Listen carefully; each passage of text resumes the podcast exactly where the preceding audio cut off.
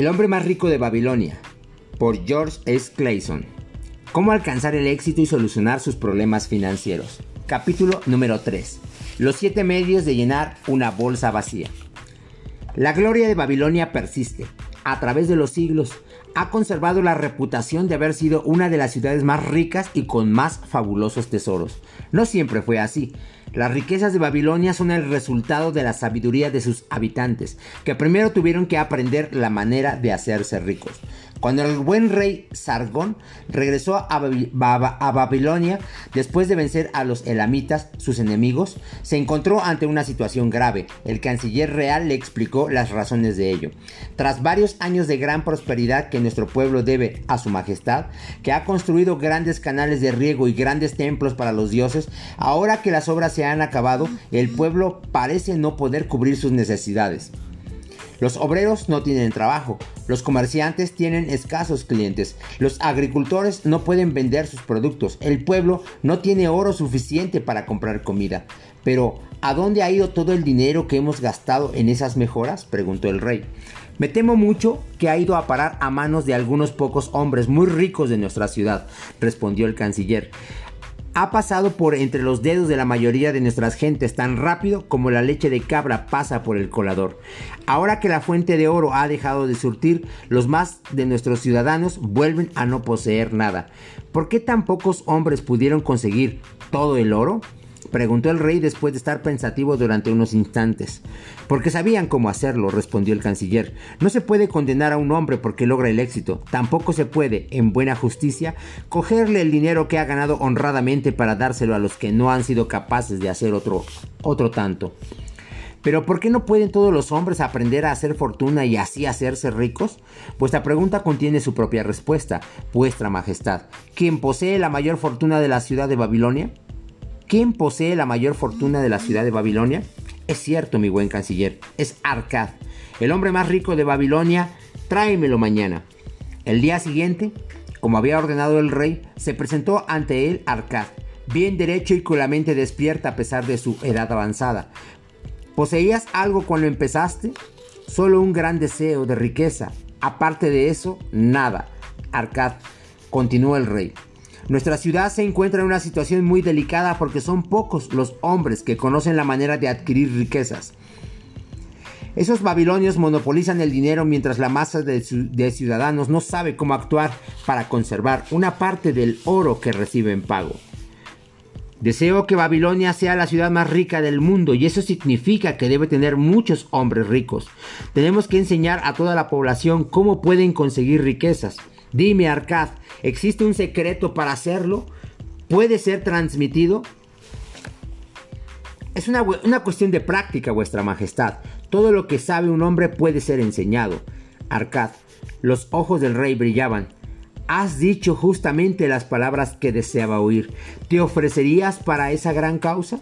¿Enseñarías tu ciencia a un grupo de maestros? Cada uno de ellos podría enseñar a otros hasta que hubiera un número suficiente de educadores para instruir a todos los súbditos capacitados de mi reino. Soy vuestro humilde servidor, dijo Arcad con una reverencia. Compartiré gustoso toda la ciencia que pueda poseer por el bienestar de mis conciudadanos y la gloria de mi rey. Haced que vuestro buen canciller me organice una clase de cien hombres, y yo les enseñaré las siete maneras que han permitido que mi fortuna florezca, cuando no había en Babilonia bolsa más vacía que la mía. Dos semanas más tarde, las 100 personas elegidas estaban en la gran sala del templo del conocimiento del rey. Estaban sentados en coloreadas alfombras y formaban un semicírculo. Arcad se sentó junto a un pequeño taburete en el que humeaba una lámpara sagrada que desprendía un olor, olor extraño y agradable. Mira al hombre más rico de Babilonia, susurró un estudiante, al oído de su vecino cuando se levantó Arcad. No es diferente a nosotros. Como leal súbdito de nuestro rey, empezó Arcad, me encuentro ante vosotros para servirle. Me ha pedido que os transmita mi saber, ya que yo fui, en un tiempo, un joven pobre que deseaba ardientemente poseer riquezas y encontré el modo de conseguirlas. Empecé de la manera más humilde, no tenía más dinero que vosotros para gozar plenamente de la vida, ni más que la mayoría de los ciudadanos de Babilonia. El primer lugar donde guardé mis tesoros era una ajada bolsa. Detestaba verla así, vacía e inútil. Deseaba que estuviera abultada y llena y que el oro sonara en ella. Por eso me esforcé para encontrar las maneras de llenar una bolsa y encontré siete. Os explicaré a vosotros que os habéis reunido ante mí estas siete maneras que recomiendo a todos los hombres que quieran conseguir dinero a espuertas. Cada día os explicaré una de las siete y así durante siete días. Escuchad atentamente la ciencia que os voy a comunicar. Debatid las cuestiones conmigo, discutirlas entre vosotros. Aprender estas lecciones a fondo para que sean la semilla de una riqueza que hará florecer vuestra fortuna. Cada uno debe comenzar a construir sabiamente su fortuna, su fortuna. Cuando ya seáis competentes y solo entonces enseñaréis estas verdades a otros. Os mostraré maneras sencillas de llenar nuestra bolsa. Este es el primer paso que os llevará al templo de la riqueza. Ningún hombre puede llegar a él sin antes no poner firmemente sus pies en el primer escalón. Hoy nos, nos dedicaremos a reflexionar sobre la primera manera. La primera manera, Empezad a llenar vuestra bolsa. Arcad se dirigió a un hombre que lo escuchaba atentamente desde la segunda fila. Mi buen amigo, ¿a qué te dedicas? Soy escriba, respondió el, hombre. Grabo documentos en tablillas de barro. Yo gané las primeras monedas haciendo el mismo trabajo, de modo que tienes las mismas oportunidades de amasar una fortuna que yo. Después habló a un hombre de rostro moreno que se encontraba más atrás. Dime por favor, ¿con qué trabajo te ganas el pan? Soy carnicero, respondió el hombre. Compro cabras a los granjeros y las sacrifico. Vendo la carne a las mujeres y la piel a los fabricantes de sandalias. Dado que tienes un trabajo y un salario, tienes las mismas armas que tuve yo para triunfar. Arcad preguntó a todos cómo se ganaban la vida, procediendo de la misma manera. ¿Ya veis, queridos estudiantes? Dijo cuando hubo terminado de hacer preguntas, que hay varios trabajos y oficios que permiten al hombre ganar dinero. Cada uno de ellos es un filón de oro del que el trabajador puede obtener una parte para su propia bolsa gracias a su esfuerzo. Podemos decir que la fortuna es un río de monedas de plata, grandes o pequeñas según vuestra habilidad. ¿No es así? Todos estuvieron de acuerdo. Entonces, continuó Arcad, si uno de vosotros desea acumular un tesoro propio, ¿no sería sensato empezar usando esta fuente de riqueza que ya conocemos? También todos estuvieron de acuerdo. En ese momento, Arcad se volvió hacia un hombre humilde que había declarado ser vendedor de huevos. ¿Qué pasará si tomas una de vuestras cestas y todas las mañanas colocas en ella 10 huevos y por la noche retiras 9? Que al final rebosarán. ¿Por qué? Porque cada día pongo uno más de los que quito. Arcad se volvió hacia toda la clase sonriendo. ¿Hay alguien aquí que tenga la bolsa vacía? preguntó. Los hombres miraron divertidos, rieron y finalmente sacudieron sus bolsas bromeando. Bien, continuó Arcad. Ahora conoceréis el primer método para llenar los bolsillos. Haced justamente lo que he sugerido al vendedor de huevos. De cada 10 monedas que ganéis, guardéis en vuestra bolsa, retirad solo 9 para gastar. Vuestra bolsa empezará a abultarse rápidamente, aumentará el peso de las monedas y sentiréis una agradable sensación cuando las sopeséis. Esto es, os producirá una satisfacción personal. No os burléis de lo que os digo, porque os parezca simple. La verdad siempre lo es. Ya os he dicho que os contaría cómo amasé una fortuna. Así fueron mis comienzos. Yo también he tenido la bolsa vacía y la he maldecido porque no contenía nada con lo que pudiera satisfacer mis deseos. Pero cuando empecé a sacar solo nueve de cada diez monedas que metía, empezó a abultarse. Lo mismo le ocurrirá a la vuestra. Os diré una extraña verdad cuyo principio desconozco. Cuando empecé a gastar solo las nuevas décimas partes de la que ganaba, me arreglé igual de bien que cuando lo gastaba todo. No tenía menos dinero que antes. Además, con el tiempo, obtenía dinero con más facilidad. Es seguramente una ley de los dioses que hace que para los que no gastan todo lo que ganan y guardan una parte, es más fácil conseguir dinero. Del mismo modo que el oro no va a parar a manos de quien tiene los bolsillos, los, los bolsillos vacíos. ¿Qué deseáis con más fuerza? Satisfacer los deseos de cada día, joyas, muebles, mejores ropas, más comida, cosas que desaparecen y olvidamos fácilmente o bienes sustanciales como el oro, las tierras, los rebaños, las mercancías, los beneficios de las inversiones? Las monedas que tomáis de vuestras bolsas os darán las primeras cosas, las que no retiráis, los seguros bienes que os he enumerado. Este es, queridos estudiantes, el primer medio que he descubierto para llenar una bolsa vacía. De cada 10 monedas que ganéis, gastad solo 9. Discutidlo entre vosotros. Si alguno puede probar que no es cierto, que lo diga mañana cuando nos volvamos a encontrar. La segunda manera, controlad nuestros gastos. Algunos de vosotros me habéis preguntado lo siguiente, ¿cómo puede un hombre guardar la décima parte de lo que gana cuando ni las diez décimas partes son suficientes para cubrir sus necesidades más apremiantes? Se dirigió Arcad a los estudiantes al segundo día. Cuando de vosotros tenías ayer una fortuna más bien escasa, ¿cuántos de vosotros tenías ayer una fortuna más bien escasa? Todos, respondió la clase. Sin embargo, no ganáis todos lo mismo.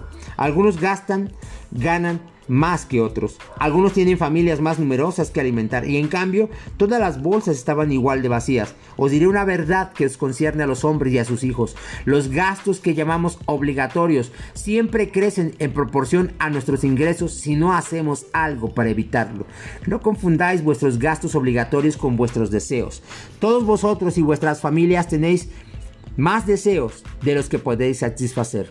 Usáis vuestro dinero para satisfacer dentro de unos límites estos deseos, pero todavía os quedan muchos sin cumplir. Todos los hombres se debaten contra más deseos de los que pueden realizar. ¿Acaso creéis que, gracias a mi riqueza, yo los puedo satisfacer todos? Es una idea falsa. Mi tiempo es limitado, mis fuerzas son limitadas, las distancias que puedo recorrer son limitadas, lo que puedo comer, los placeres que puedo sentir son limitados. Os digo esto para que comprendáis que los deseos germinan libremente en el espíritu del hombre. Cada vez que hay una posibilidad de satisfacerlos de la misma manera que las malas hierbas crecen en el campo cuando el labrador les deja un espacio. Los deseos son muchos, pero los que pueden ser satisfechos son pocos. Estudiad atentamente vuestros hábitos de vida Descubriréis que la mayoría de las necesidades que consideráis como básicas pueden ser reducidas o eliminadas. Que sea vuestra divisa el apreciar al 100% el valor de cada moneda que gastéis. Escribid en una tablilla todas las cosas que causen gastos. Elegid los gastos que son obligatorios y los que están dentro de los límites de los nueve décimos de vuestros ingresos. olvidad el resto y considerarlo sin pensar como parte de, la multitud de deseos que deben quedar sin satisfacción. Establecer una lista de gastos obligatorios. No toquéis la décima parte destinada a engrosar vuestra bolsa. Haced que sea vuestro gran deseo y que se vaya cumpliendo poco a poco. Continuad trabajando sin el presupuesto. Continuad ajustándolo según vuestras necesidades. Que el presupuesto el presupuesto sea vuestro primer instrumento en el control de los gastos de vuestra creciente fortuna. Entonces, uno de los estudiantes vestido con una túnica roja y dorada se levantó. Soy un hombre libre, dijo. Creo que tengo derecho a gozar de las cosas buenas de la vida. Me rebelo contra la esclavitud de presupuesto que fija la cantidad exacta de lo que puedo gastar. ¿Y en qué? Me parece que eso me impedirá gozar de muchos de los placeres de la vida y me hará tan pequeño como un asno que lleva un pesado fardo. ¿Quién, amigo mío, decidirá su presupuesto? replicó Arcad. Yo mismo lo haré, protestó el joven. En el caso de que un asno decidiera su carga, ¿tú crees que incluiría joyas, alfombras y pesados lingotes de oro? No lo creo. Podría heno, grano y una piel llena de agua para el camino por el, por el desierto. El objetivo del presupuesto es ayudar a aumentar vuestra fortuna. Os ayudará a procurar los bienes necesarios y en cierta medida a satisfacer parte de los otros. Os hará capaces de cumplir vuestros mayores deseos defendiéndolos de los caprichos fútiles, como la luz brillante en una cueva oscura. El presupuesto os muestra los agujeros de vuestra bolsa y os permite taparlos y controlarlos los gastos en función de metas definidas y más satisfactorias. Esta es la segunda manera de conseguir dinero. Presupuestar los gastos de modo que siempre tengáis dinero para pagar los que son inevitables, vuestras distracciones y para satisfacer los deseos aceptables sin gastar más de nueve décimos de vuestros ingresos. La tercera manera Haced que vuestro oro fructifique. Supongamos que habéis acumulado una gran fortuna, que os habéis disciplinado para reservar una décima parte de vuestras ganancias y que habéis controlado vuestros gastos para proteger vuestro tesoro creciente. Ahora veremos el modo de hacer que vuestro tesoro aumente. El oro guardado dentro de una bolsa contenta al que lo posee y satisface el alma del avaro que no produce, que no produce nada. La parte de vuestras ganancias que conservéis no es más que el principio y lo que nos produzca después es lo que amas hará nuestras fortunas. Así habló Arcad a su clase, a su clase el tercer día. ¿Cómo podemos hacer que vuestro oro trabaje? La primera vez que invertí dinero tuve mala suerte porque lo perdí todo. Luego os lo contaré. La primera inversión provechosa que realicé fue un préstamo que hice a un hombre llamado Agar, un fabricante de escudos. Una vez al año compraba pesados cargamentos de bronce, importados de mares lejanos, y que luego utilizaba, utilizaba para fabricar armas. Como carecía de capital suficiente para pagar a los mercaderes, lo pedía a los que les sobraba dinero. Era un hombre honrado. Devolvía los préstamos con intereses cuando vendía los escudos. Cada vez que le prestaba dinero, también le prestaba el interés que me había pagado. Entonces, no solo aumentaba el capital, sino que también los intereses. Me satisfacía mucho ver cómo estas cantidades volvían a mi bolsa. Queridos estudiantes, os digo que la riqueza de un hombre no está en las monedas que transporta en la bolsa, sino en la fortuna que amasa, el arroyo que fluya continuamente en su fortuna y le va alimentando. Es lo que todo hombre desea, lo que cualquiera de vosotros desea, una fuente de ingresos que siga produciendo, estéis trabajando o de viaje. He adquirido una gran fortuna, tan grande que se dice que soy muy rico. Los préstamos que le hice a Gar fueron mi primera experiencia en el arte de invertir de forma beneficiosa. Después de esta buena experiencia, aumenté mis préstamos e inversiones a medida que aumentaba mi capital. Cada vez había más fuentes que alimentaban el manantial de oro que fluía hacia mi bolsa y que podía utilizar sabiamente como quisiera. Y he aquí que mis humildes ganancias habían engendrado un montón de esclavos que trabajaban y ganaban más oro. Trabajaban para mí igual que sus hijos y los hijos de sus hijos, hasta que gracias a sus enormes esfuerzos reuní una fortuna considerable. El oro se amasa rápidamente cuando produce unos ingresos importantes, como observaréis en la siguiente historia. Un granjero Llevó 10 monedas de oro a un prestamista cuando nació su primer hijo y le pidió que, les, que las prestara hasta que el hijo tuviera 20 años. El prestamista hizo lo que se le pedía y permitió un interés igual a un cuarto de la cantidad cada cuatro años. El granjero le pidió que añadiera el interés al capital porque había reservado el dinero enteramente para su hijo. Cuando el chico cumplió 20 años, el granjero acudió a casa del prestamista para preguntar sobre el dinero. El prestamista le explicó que las 10 monedas de oro ahora tenían un valor de 30 y una monedas porque gracias al interés compuesto la cantidad de partida se había acrecentado. El granjero estaba muy contento y como su hijo no necesitaba el dinero, lo dejó al prestamista. Cuando el hijo tuvo 50 años y el padre ya había muerto, el prestamista devolvió al hijo 167 monedas. Es decir, que en 50 años el dinero que había multiplicado aproximadamente por 17. Esta es la tercera manera de llenar la bolsa. Hacer producir cada moneda para que se parezca a la imagen de los rebaños en el campo y para que ayude a hacer de vuestros ingresos el manantial de la riqueza que alimentará constantemente nuestra fortuna. La cuarta manera Proteged vuestros tesoros de cualquier pérdida. La mala suerte es un círculo brillante. El oro que contiene una bolsa debe guardarse herméticamente, si no, desaparece. Es bueno guardar en lugar seguro las sumas pequeñas y en aprender a protegerlas antes de que los dioses nos confíen las más grandes. Así hablar Kat a su clase, a su clase el cuarto día. Quien posea oro se verá tentado en muchas ocasiones de invertir en cualquier proyecto atractivo. A veces hay amigos o familiares, impacientes que invierten dinero, hecho que nos puede influir. El primer principio de la inversión consiste en asegurar nuestro capital. ¿Acaso es razonable cegarse por las grandes ganancias si se corre el riesgo de perder el capital? Yo diría que no. El castigo por correr este riesgo es una posible pérdida Estudiad minuciosamente la situación antes de separaros de vuestro tesoro. Cercioraos de que podréis reclamarlo con toda seguridad. No os dejéis arrastrar por los deseos románticos de hacer fortuna rápidamente. Antes de prestar vuestro oro a cualquiera, aseguraos de que el deudor os podrá devolver el dinero y de que goza de buena reputación. No le hagáis, sin saberlo, un regalo el tesoro que tanto has costado reunir. Antes de invertir vuestro dinero en cualquier terreno, sed consciente de los peligros que pueda presentarse. Mi primera inversión en aquel momento fue una tragedia para mí. Confié mis ahorros de un año a un fabricante de ladrillos que se llamaba Asmur, que viajaba por los mares lejanos y por tiro, y que aceptó comprarme unas extrañas joyas fenicias. Teníamos que vender esas joyas a su vuelta y repartirnos los beneficios.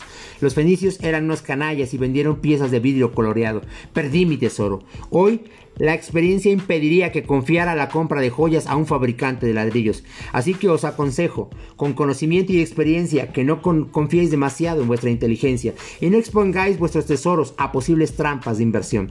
Es mejor hacer caso de a los expertos en el manejo del dinero para hacer que éste produzca. Estos consejos son gratuitos y pueden adquirir rápidamente el mismo valor en oro que la cantidad que se quería invertir. En realidad, este es el valor real. Si es así, nos salva de las pérdidas.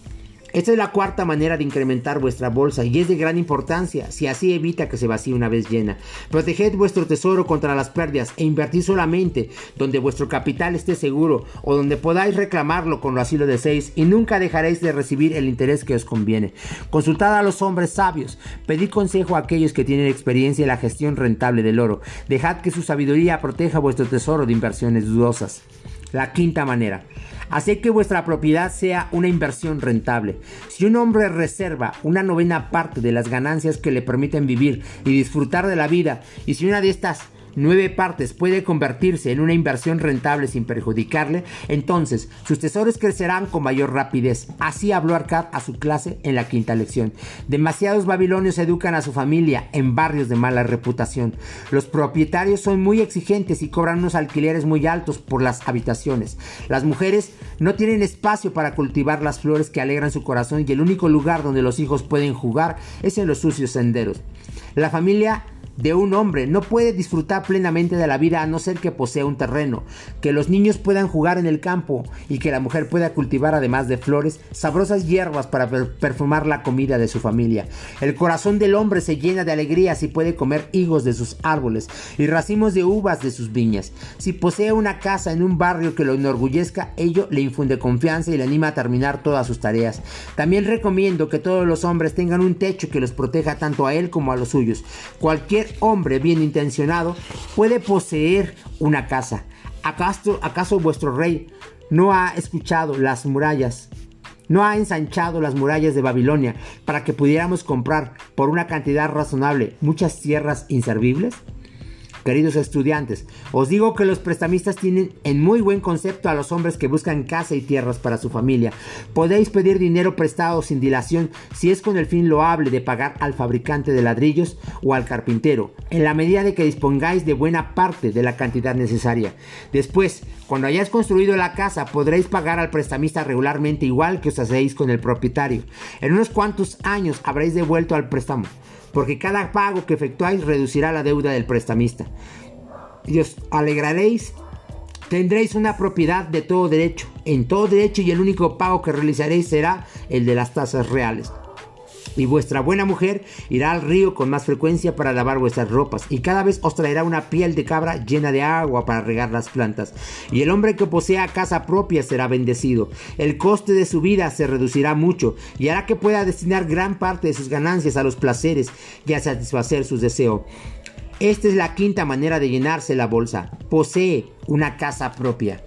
La sexta manera Aseguraos unos ingresos para el futuro. La vida de cada hombre va de la infancia a la vejez. Este es el camino de la vida y ningún hombre puede desviarse a menos que los dioses lo llamen prematuramente al más allá.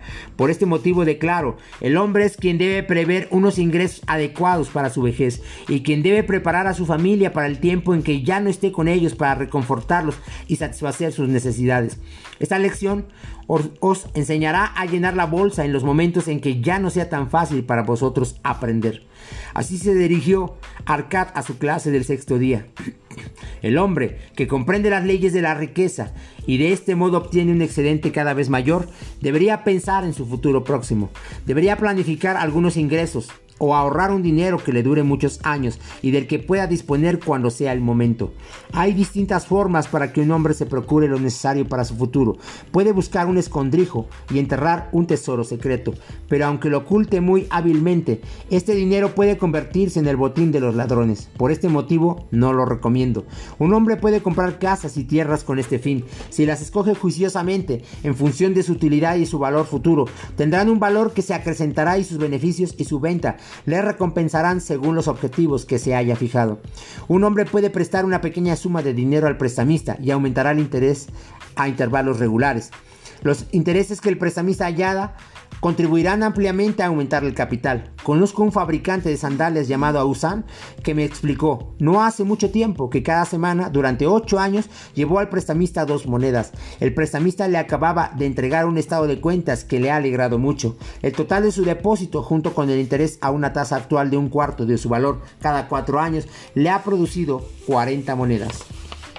Le he animado a continuar, demostrándole gracias a mis conocimientos matemáticos que dentro de 12 años, solo depositando semanalmente dos monedas, obtendrá 4.000 monedas con las que podrá sobrevivir el resto de sus días.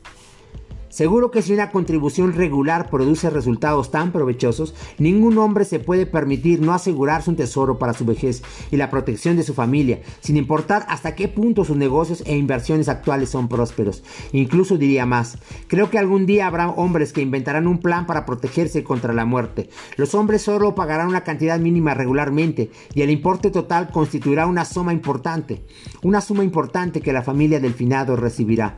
Creo que esto es muy aconsejable y lo recomiendo con vehemencia. Actualmente no es posible porque tiene que continuar más allá de la vida de un hombre o de una asociación para funcionar correctamente. Tiene que ser tan estable como el trono real. Creo que algún día existirá un plan como este y será una gran bendición para muchos hombres porque hasta el primer año pago hasta el primer pequeño pago pondrá a su disposición una cantidad razonable para la familia del miembro fallecido.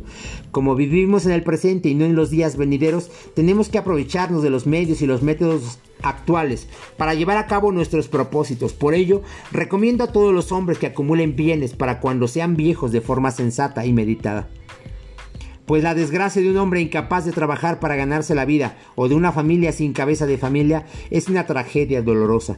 Esta es la sexta manera de llenarse la bolsa. Preved los ingresos para los días venideros y asegurad así la protección de vuestra familia. La séptima manera, aumentad vuestra habilidad para adquirir bienes.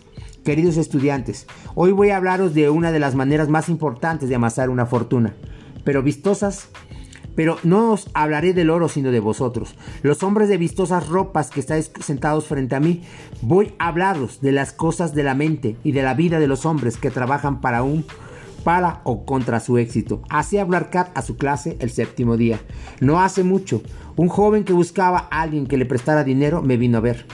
Cuando le pregunté sobre sus necesidades, se quejó de que sus ingresos eran insuficientes para cubrir sus gastos. Le expliqué en tal caso, era un cliente ruin para el prestamista porque no podría devolver el préstamo. Lo que necesitas, muchacho, le dije, es ganar más dinero. ¿Qué podrías hacer para aumentar tus ingresos? Todo lo que pueda, respondió. He intentado hablar con mi patrón seis veces durante dos lunas para pedirle un aumento, pero no lo he conseguido. No puedo hacer más. Su simpleza hace reír, pero poseía una gran voluntad de aumentar sus ganancias. Tenía un justo y gran deseo de ganar más dinero. El deseo debe preceder a la realización. Vuestros deseos tienen que ser fuertes y bien definidos. Los deseos vagos no son más que débiles deseos. El único deseo de ser rico no tiene ningún valor. Un hombre que desea cinco monedas de oro se ve empujado por un deseo tangible que tiene que culminar con urgencia. Una vez que ha aumentado su deseo de guardar en lugar seguro 5 monedas de oro, encontrará el modo de obtener 10 monedas, luego 20 y más tarde 1000. Y de pronto se hará rico. Si aprende a fijarse un pequeño deseo bien definido, ello lo llevará a fijarse otro más grande. Así es como se construyen las fortunas. Se empieza con cantidades pequeñas y luego se pasa a cantidades más grandes. Así es como se construyen las fortunas. De este modo, el hombre aprende y se hace más hábil. Los deseos tienen que ser pequeños y bien definidos. Si son demasiado numerosos, demasiado confusos o están por encima de las capacidades del hombre que quiere llevarlos a cabo, harán que su objetivo no se cumpla. A medida que un hombre se perfecciona en su oficio, su remuneración aumenta. En otros tiempos, cuando era un pobre escriba que grababa en la arcilla por unas cuantas monedas al día, observé que otros trabajadores escribían más que yo y cobraban más. Entonces decidí que nadie iba a superarme. Tardé mucho tiempo en descubrir el motivo de su gran éxito. Puse más interés en mi trabajo, me concentré más, fui más perseverante y muy pronto, pocos hombres podían grabar más tablillas que yo en un día. Poco tiempo después tuve mi recompensa. No fue preciso ir a ver a mi patrón seis veces para pedirle un aumento. Cuantos más conocimientos adquiramos, más dinero ganaremos. El hombre que espera aprender mejor su oficio será recompensado con creces. Si es artesano, puede intentar aprender los métodos y conocer las herramientas más perfeccionadas. Si trabaja en derecho o medicina, podrá consultar e intercambiar opiniones con sus colegas. Si es un mercader, siempre podrá buscar mercancías de mejor calidad que venderá a bajo precio. Los negocios de un hombre cambian y prosperan porque los hombres perspicaces intentan mejorar para ser más útiles a sus superiores. Así que insto a todos, los hombres a que progresen y no se queden sin hacer nada, a menos que quieran ser dejados de lado. Hay muchas obligaciones que llenan la vida de un hombre de experiencias gratificantes. El hombre que se respeta a sí mismo debe realizar estas cosas y las siguientes. Debe pagar sus deudas lo más rápidamente posible y no debe comprar cosas que no puede pagar. Debe cubrir las necesidades de su familia para que los suyos lo aprecien. Debe hacer un testamento para que si los dioses lo llaman, sus bienes sean repartidos justa y equitativamente. Debe ser compasivo con los enfermos o los desafortunados y debe ayudarlos. Debe ser previsor y caritativo con los que quiere. Así que la séptima y última manera de hacer fortuna consiste en cultivar las facultades intelectuales, estudiar e instruirse, actuar respetándose a sí mismo. De este modo, adquiriréis suficiente confianza en vosotros mismos para realizar los deseos en que habéis pensado y que habéis escogido. Estas son las siete maneras de hacer fortuna extraídas de una larga y próspera experiencia de la vida. Las recomiendo a los que quieran ser ricos. Queridos, queridos estudiantes, hay más oro en la ciudad de Babilonia de lo que podéis soñar. Hay oro en abundancia para todos. Avanzad y ponedle en práctica estas verdades. Prosperad y haced ricos como os corresponde por derecho. Avanzad y enseñar estas verdades a todos los súbditos honrados de su majestad que quieran repartirse las grandes riquezas de nuestra bien amada ciudad.